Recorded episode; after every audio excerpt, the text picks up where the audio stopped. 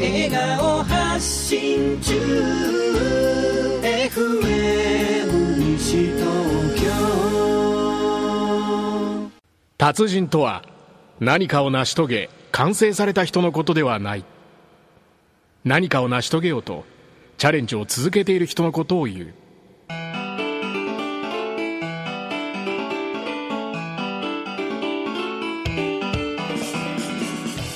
はい皆さん。ごきげんよう。金曜日の達人たちアシスタントの船越香織です。はい、えー、新野明秀です。お元気ですか？新野さん。そういう脚本だったのかな今日は。うんそんなことない。あ本当。はい。なんか気持ち悪いんだけどそういう。優しいと？あや優しくないじゃん日頃。いやそんなことないです。え？マイクがある時もマイクがない時も優しいじゃないですか。え？はい。え？ちょっと待って。過去今ずーっとさあなたと出会ってこの何年はい。その思い出がないんだけど。そんなことないですね。例えば？ん？例えば？例えば？うん。うん。ということで。最近健康にいいことやってますか？なんで話変わるんだよ。いやちょっと。いやいやちょなんで話変わるの？え？え？余韻を。うん余韻余韻はうん。ちょっと健康にいいこと？よ、あれですけど。健康にいいことね。まあ変わらずやってますよ。はい、筋トレとか。あ筋トレやってるからね。あと食事ああはい。あのね最近雑穀米食ってますね。あのー自分で炊いて。もちろん。誰誰かが炊いてくれるとか。ああそれはね夢？はい。うん、あの先週ほら池内さんにさ早く結婚しろって言われたんで まあそれ1週間で叶わなかったね、はい。うん、で残念ながらちょっとまだあの1週間じゃ嫁ももらえてないしあのこう某異性をあのうちに引き込むまでにまだ至ってないんでなるほど。すいません。あの自分で自炊をしております。で雑穀米でご飯食べてます、うーん。食事を。やっぱそこはさこうなんつうの？ご飯ってさ白ご飯食べるじゃん毎日。はい。で、えーラーメンとかパスタとかも食うじゃん。食べねます、、炭水化物って大体なんか全体の50%ぐらいだとしたら、あのーそういうものよりも雑穀米にした方が体にいいと思わない？50%が雑穀米とか体にいいものだったらさ。なるほど。と思いませんか？思います。アメリカからね刷り込まれた小麦粉ばっかり食わされてさ。いいのかそれでと。なるほど、うちのダーリンも、うん。あの炭水化物ダイエットしてます、それ食ってねえってことじゃんかよ。そうそう俺は食ってるってことじゃんかよ。そうです。食べてるんですけど、うん。うん。夜ちょっと待って、お宅のさ旦那さんさ、い。えらいスリムだったよね。いやえらいスリム。だって俺から比べりゃさめっちゃスリムじゃゃんなるほど。新野んなんだよ。皆さん皆さん新野さんと比べちゃダメですよ。ね新野さんと比べると。的なんか機関を使ってさ俺をあの下ろしてなんか意味があるの？それ。そんなことないです。うん。でいやでも結構、うん。筋肉というか脂肪がついてくるというのかな。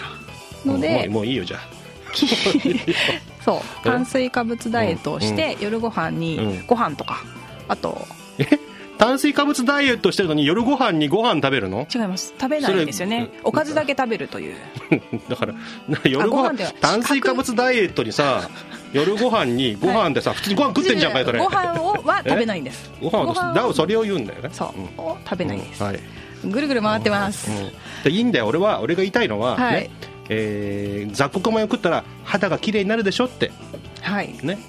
そういえばなんかツヤツヤ。これはで油切ってるの？ツ な感じで。ということで今日はお肌に関係ある方がはい。いらしてます。やっと分かった。そういう布石だったんだよ。はい、こんばんも。よろしくお願いします。この番組は年会費たった5000円の企業支援 NPO 法人チェンジリーダーサポートクラブあなたの車のホームドクター名古屋モータースガラスと窓のプロフェッショナルスピード対応青木ガラス。賃貸物件オーナーのベストパートナー現状回復 .com あなたの夢を叶えるコンサルタント真のビジネスマスターズの提供でお送りします。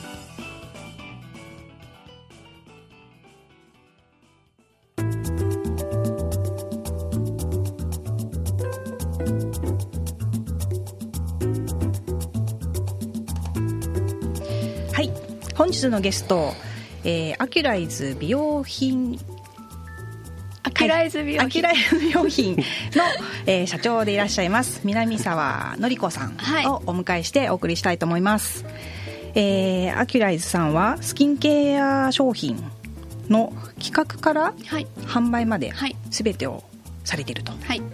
えー設立して8期目です。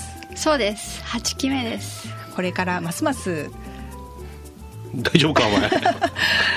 普通に紹介していいんだけど。ことをされていくと思うんですけれども、えー会社の方は三鷹市にあるんですね、そうです。地元の、ははい。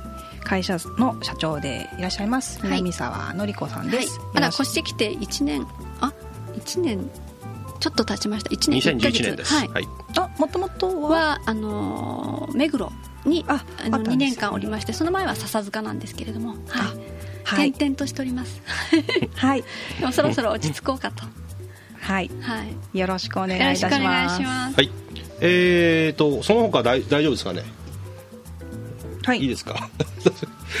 あのー同世代ですかね僕とね。そうですね。ちょっと年下って感じで。はいちょっと年、あの日の上馬の。日の絵あ日のえ日の絵馬？のよ年代で。すあそうですねそうですね。あ年です。はい。あじゃああれだ。学年的には1個ですよ。はいそうです。ですね。はい。はいえーいうことでですねあのーアキュライズ美容品はい。といえばもう今飛ぶ鳥を落とす勢いというかすごい人気でしょありがとうございます。実感してないです。ええ。あのずっと同じ店舗でやってるので、はい。まあ確かに社長の店舗はねなんかこうこうゆっくりな感じが。ゆっくりじゃないですね。結構あの早口ですし、うんうんはい、パッパッパッと、はい。なるほど。あの僕ねあのこういう仕事やってますんでいろんな社長さんに会うんですよ、で女性の社長さんってはい。大体あの初代だと、あのすごいこうパワフルな人多いじゃないですか。ああはい。ちょっとこう激しすぎる人が で南沢さんねなんかこうまろやかというかこう優しげなねこうこう雰囲気がいいなと思うんですけど。ありがとうございます。いやでもそれはこうね社長社長業もやっぱりうまくいってるからそう余裕を感じさせてもらえるんですかね。いやもともとこんな感じ。で あそうですすか、はい。あそうですか。はい、えーそんなですね南沢さんを、えー今週そして来週お迎えして、えーアキュライズ美容品が、まあ、大成長するこれまでのお話。と同時にですね社長ご自身の、えー反省を、えーお聞きしたいとはい。思います、はいえーお生まれは長野県、えー、とお生まれじゃなくて出身お父さんお母さんが長野県ああの母が長野で、父があの東京です。で私が生まれたのが東京です、あ東京ですね、はい。東京どちらですか？と浅草の近くです。ははい。い、じゃあもういわゆるですねはい。あの下町っ子お祭りとか大好きなそうですね、はいみこしとかよく担いでましたし、うんうん。やっぱり地域の人たちと共にっていうのがずっと小さい時から、はい。はいはいはいはい。ご近所付き合いが密みたいな。あー。で、えー小さい頃はそういう地元お祭り下町のお流れで、なんかあれですか？小学校とか中学校とか、えーなんか運動やってたとか習い事なんかしたとかそういうことあるんですか？あー小学校の時は中ん高校ぐらいまで書道をずっとやってました、あーはい、今なんかほら、えー、と漫画とか、ねはい。あのホームページに出てくるじゃないですか、はい。あそこにあのなんだっけなタイトルに習字の文字があはい。あれはお書きになったんですか、はい書きました。ああなるほどね、はい。ちょっとじゃあ見見せてもらって。はい、ちょっとふざけた字ですけど。えーちょっとねあの皆さんぜひあのホームページをですねご覧いただいたらあのアキライズ美容品ということで、えー、とどこだっけな。あこれですね。嘘ばかりついてきました、っていうえータイトルのこれあのーそれこそ社長の皆沢さんの、はい。お反省を漫画にしたと。そうですね。いうことですね。はい。はい。ということで、まあ、ここにも出てますけどもここの、まあ、漫画に出てこない部分を含めて今日は、えー掘り下げていきますがそのおじゃあ書道をやってましたよと。はい。でその後中学校に入って、はい。中学校も地元ですよね。そうです地元です。はい。で、えーそろそろ思春期になってきますけども、はい。どんな感じの？で ちょっとあのグレてました、元不良かなんかですか？そんなにあのなんでうん。変わった不良みたいな、変わった不良？どんな不良ですか、変わった不良って？変わった不良。まあ不良、うんうん。不良の人たちとも付き合うし、うんうんうん。真面目な人たちも付き合うし、うんうん。あのかといってもう本当にあの嫌われてる先生もいましたし、うんうんうんめちゃくちゃ可愛がってくれる先生もいたりとかして、あとなんか急に真面目になっちゃって潰したカバンを、あの中に割り箸入れて膨らまして学校に行ったら 急に成績上がっちゃったりとか。で不良の人たちを集めてカバンの膨らし回し方みたいな感じで こうやってやるんだみたいな。芯を抜いてね。はい。あれでもねあのまあまあちょうど年代的にはね。はい。今見ないですねああいう姿もね。はいで当時はですか？金髪でとか。いやそんなことしてないです。はい。あの髪の毛すごく短くしてましたし、うんうんうん。そうですね。スカートは長かったですね、うん。ただ態度が不良っていうのはかなり。態度が不良。怖いじゃないですかまんべんなくなんかこう、みんなに反発するっていうか、うん生徒にも先生にも反発するみたいな、うん。気に入らないと、うん。親御さんにも？親には真面目でしたね。あ親真面目じゃなかったですね。思い出し 今振り返ると、はい、うん。はでこうなんかこうイライラするんですかね不良ってね。いそうですね、うん。なんかこう、うん。自分のとこなんかなんか何か、うん。あの触れられたくないところにキュッと触れられるとカッとなるみたいな、でえっ、とあれですか、えー高校もじゃあそんな感じでい。進んで。や高校はうん。私立に行ったので、うんうん。ちょっとなんかあの真面目になってみたいなと思いまして、真面目な自分を演出するために、うんうん。なんか誰も行かないような高校を選んで、うんうん。誰も受けないなこの高校だったらっていうので、そういった人たちとあこんなこと言っちゃっていいのかな。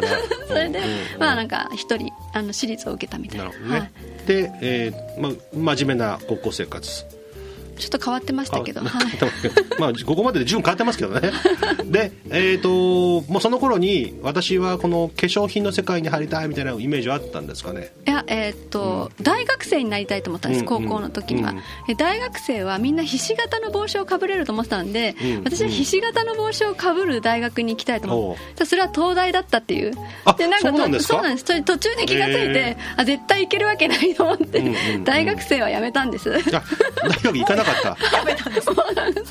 あー、はい。いで行かずにもじゃあそのまま就職？とそうですね。で就職、うんうん。あ就職っていうか、まあ、あのデザインの勉強とかもしたかったので、うんうんうん。専門学校に行きたかったんですけども、うんうん。はい。まあ、弟が下双子がいたので、まあ、あの3人学校にあげられないっていう家庭の事情があって、うんまあ、働くか短大みたいな感じになったんですね、うんうんただまあじゃあ働きたいっていうことで、うんうんうん。まあ、デザインの勉強とかファッションの勉強できる環境に自分を、うんうん。あのこう持っていくにはと思って、うん。まあ、化粧品の業界に入った入ったんですね、うん。はい。えっ、とでですか社名は大丈夫あんま良くないですかね。まあ某大手某ということで。某某大手ですよね、はい。まあまあ業界ね日本では最大手みたいなところですよね、はいでどうもあのあれですか入社式になんかとんでもないこと言っちゃったんですか？そうですねあのうん。抱負を,、を皆さんお一人ずつっていうあの、おっしゃったので、うん。まあ、抱負というのはうん。なんかこうやっぱりねあの大志を抱きじゃないですけど、なんか大きな志を持ってそこの企業に準ずると思ったので、まあ、社長になりたいと思って、社長になりたいですっていうふうに抱負を語らせていただきました、うん。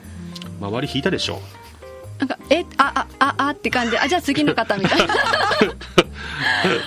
もうあでもそこはあのー具体的にまあ具体的というかその思いとして社長になりたいないずれやりたいなっていうのはもうあったんですか？あります。どうせなんか働くんだったら一番がいいなと思ったので、うん。まあ、そこの会社の社長になれると思ってたんですけどあのでもうんうん。あれじゃないですか。あのこうなんていうんですかね。あのえっ、と子孫じゃないですけどそういう経営だから か家族家族的なね。あそうです。ん。そうなんかうん。あ同同同族？あ同族経営ですよね、まあ、ちょっと微妙にあの違うんですけどね、はい。うん同族っていうとちょっとこうそのまあいいかその株式の問題とかね、はい。えーありますけど、えーでこう要するに一子相伝な流れの会社だったわけですよね、はい。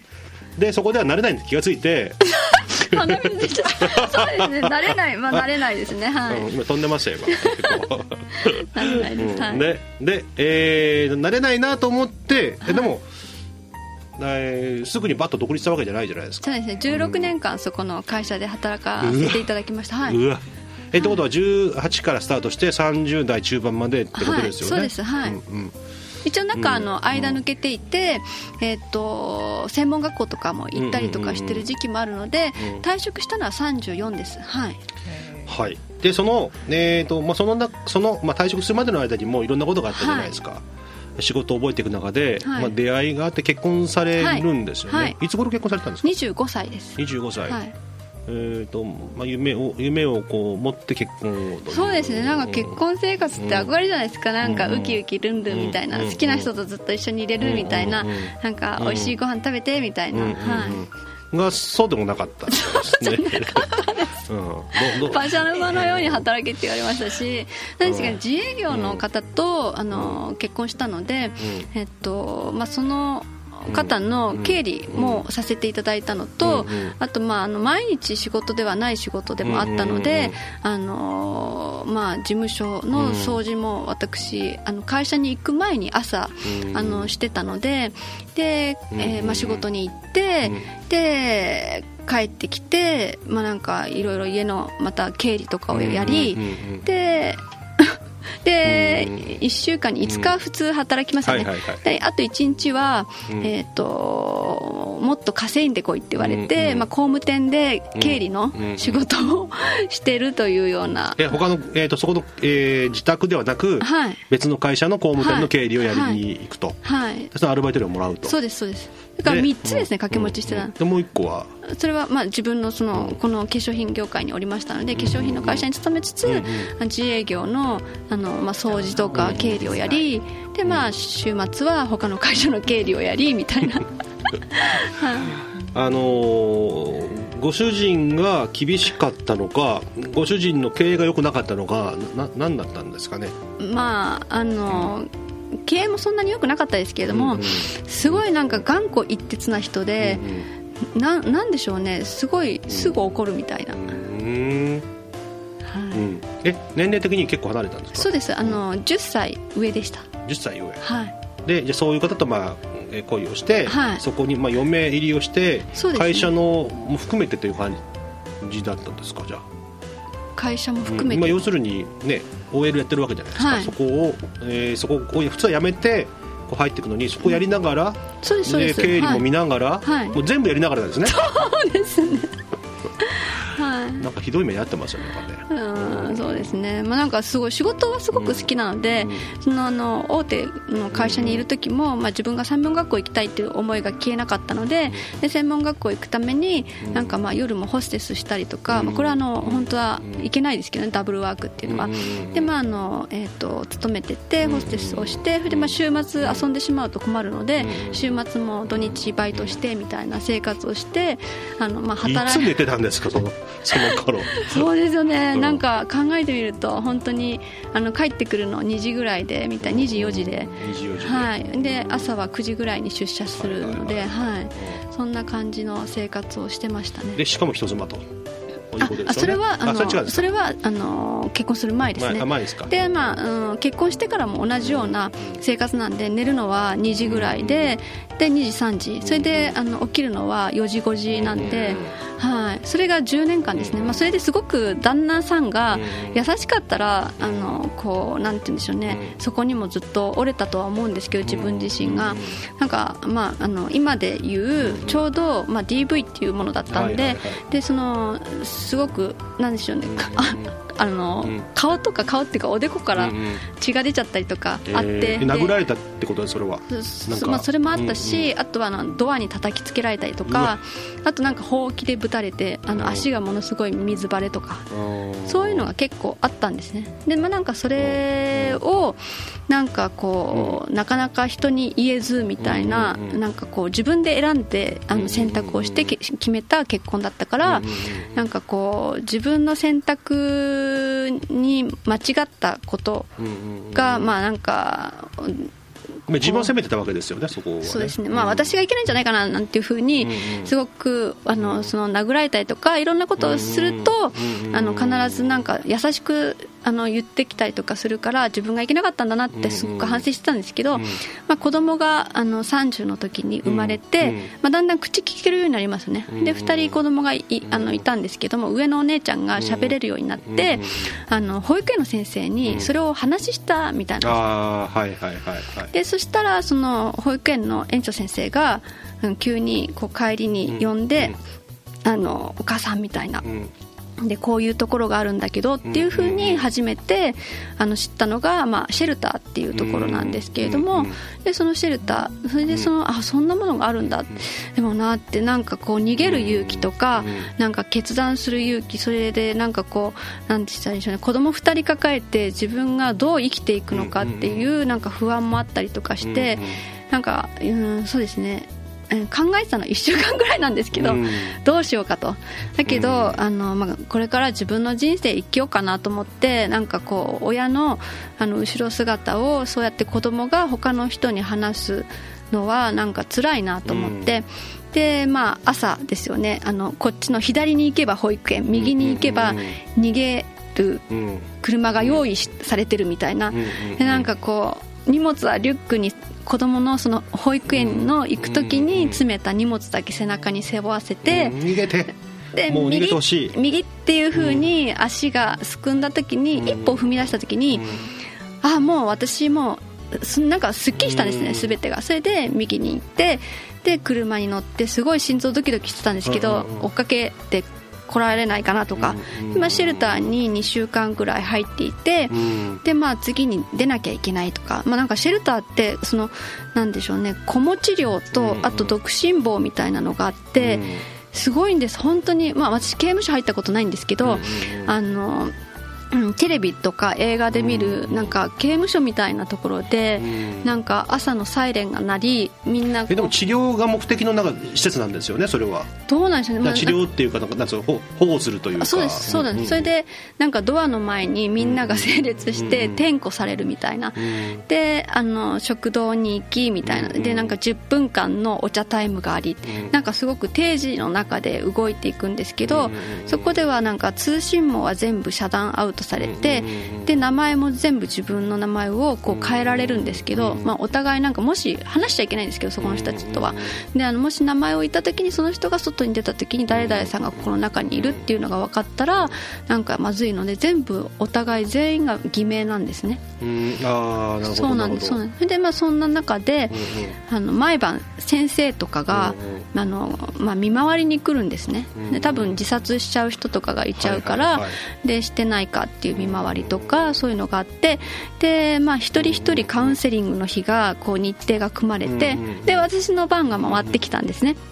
であのなんかテストみたいななんか心理テストみたいなのをバーッとされてでその先生がなんかすごく私に興味を持たれて普通大体1年とか2年そういうなんか DV の中にいると精神状態がおかしくなっちゃうみたいなんですけど私なんと忍耐強くて10年もその中にいてでなんでこの精神状態で入れるんだっていう話になってでなんかそのカウンセラーの先生とあのすごくお話をして、まあ、その先生が私にあまりにもその興味を抱くものなんで、なんかこの先生も悩みあるのかなと思って、そしたらなんかこうカウンセリングされてるうちに私が逆にその先生をカウンセリングしちゃったんですね。なんかすごくあなたに興味があるって言われて。でもしあなたが社会に出てなんか何かしらのあのことが成し得た時にはぜひなんか講演をしてほしいって頼まれてうん会社もなんか順調満帆でやれる企業さんってないと思うんですね。うんそうですね。んうちももちろん本当になんか荒波いろいろ立ってたのででアップダウンの中でダウンした時もなんかそのカウンセリングの先生のその一言がそうだ私がなんかこうもし元気になったらうんこうやってこのシェルターに会った人たちとかそうシェルターにまで来れない人たち。のにもなんかこうなんかこう元気になれる何かをこうあの分けられるんじゃないかなっていうふうに頑張ってこれたっていうのがあるんですけど、はい。とそこに入ってその後に、まあ、そこからまあ一旦出るわけですよね、はい。出て、えー、と当時の旦那さんには会って離婚をしようとになるわけですか、はいはい。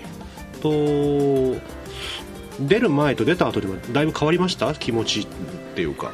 あんま変わらないですか、うんうんやっぱりなんかそのいつまでもなんか自分がいけないんじゃないかっていうのはすごいあってもしかしてもう一回なんかきちんとあのあれすればその、うん、旦那さんもまたこうあの正常になるんじゃないかっていつもいつもなんかなんかもしかしたらっていうのがつきまとって1年ぐらいはやっぱり頭の中にあってもしかしたら自分がいけなかったんじゃないかっていうのがあったんですけれどもあのいやそうじゃないってその繰り返しで10年来ちゃったんだもんなっていうふうにいつもいつもあのこう自分を。あなるほどね、はい。うん。でそんなそんなその、ね、プライベートなその激動の時に会社も自分でやろうとなるわけですよね。そそのその時期にどうなっちゃったんですか？その仕事の方はあ一応あの、うん。その会社を、うん。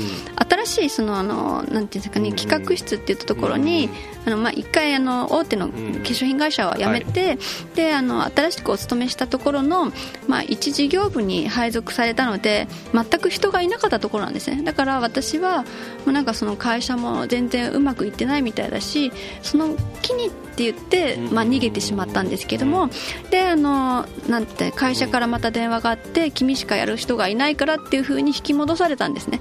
あの時に、まあ、あの正面を向いて歩いていこうって腹をくくってまたあのそのなんて言ったらいいんでしょうね。あの自分で ボロボロなアパートなんですけどうんすごいところだったんですけどそこに住んでその会社の最初の企画室事業部のうんあの立ち上げに加わったんですがうんただやっぱりその全体のその企業自体がうまくいかなかったからうん。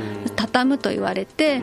でまあ離婚もしちゃったしあ離婚もそこはしてるわけですね、はい。したばっかりということですね、はい。で離婚もしちゃったし子供も2人もいるし食っていかなきゃいけないしっていうのがあっうんうん。なるてまあやるやるぞって。はい。はい。えープライベートでここまで追い込まれそしてし会社でも仕事でもここまで追い込まれ人生がいよいよ大転換期に向かうというところで来週にはい。なります。いやー全国の、えー DV 被害を受けた方々こんな方いますんで自信を持って勇気を持ってね生きていきますよね。はい。ということで、えー来週またお越しください。ありがとうございました。ありがとうございます。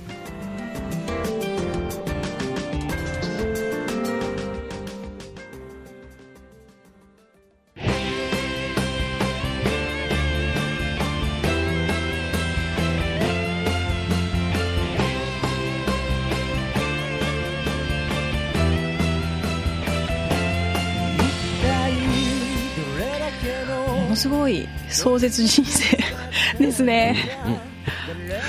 あの優しいんでしょ旦那さん、うちはそうですし、奥さん厳しかったりとかね。奥さんあなたよ。あそうでもない。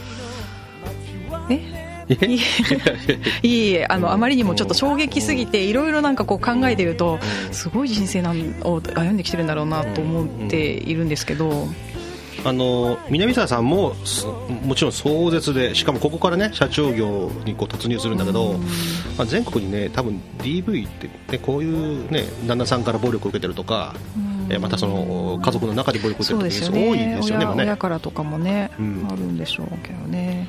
でもあの大事なことはやっぱりこう受けた人がそこから立ち上がるっていう。うんでその後人生をその逆転するっていうところが非常に大事なところなんで、まさに、まあ、来週ねあのお聞きしますけども、えーあのあのアキュライズ美容院が大成長する、まあ、生まれて大成長する中では、まあ、こういう苦しいところから始まってるとうん。いうところですよね。はい、えーいうことでですねこの後ちょっとね、あの今週う引き続き聞きたかったところですけどもまた来週皆さんにがっちり聞いてもらいましょう、えー今週はこのところでありがとうございました。ありがとうございます。この番組は年会費たった5000円の企業支援 NPO 法人チェンジリーダーサポートクラブあなたの車のホームドクター名古屋モータースガラスと窓のプロフェッショナルスピード対応青木ガラス賃貸物件オーナーのベストパートナー現状回復 .com あなたの夢を叶えるコンサルタント真のビジネスマスターズの提供でお送りしました。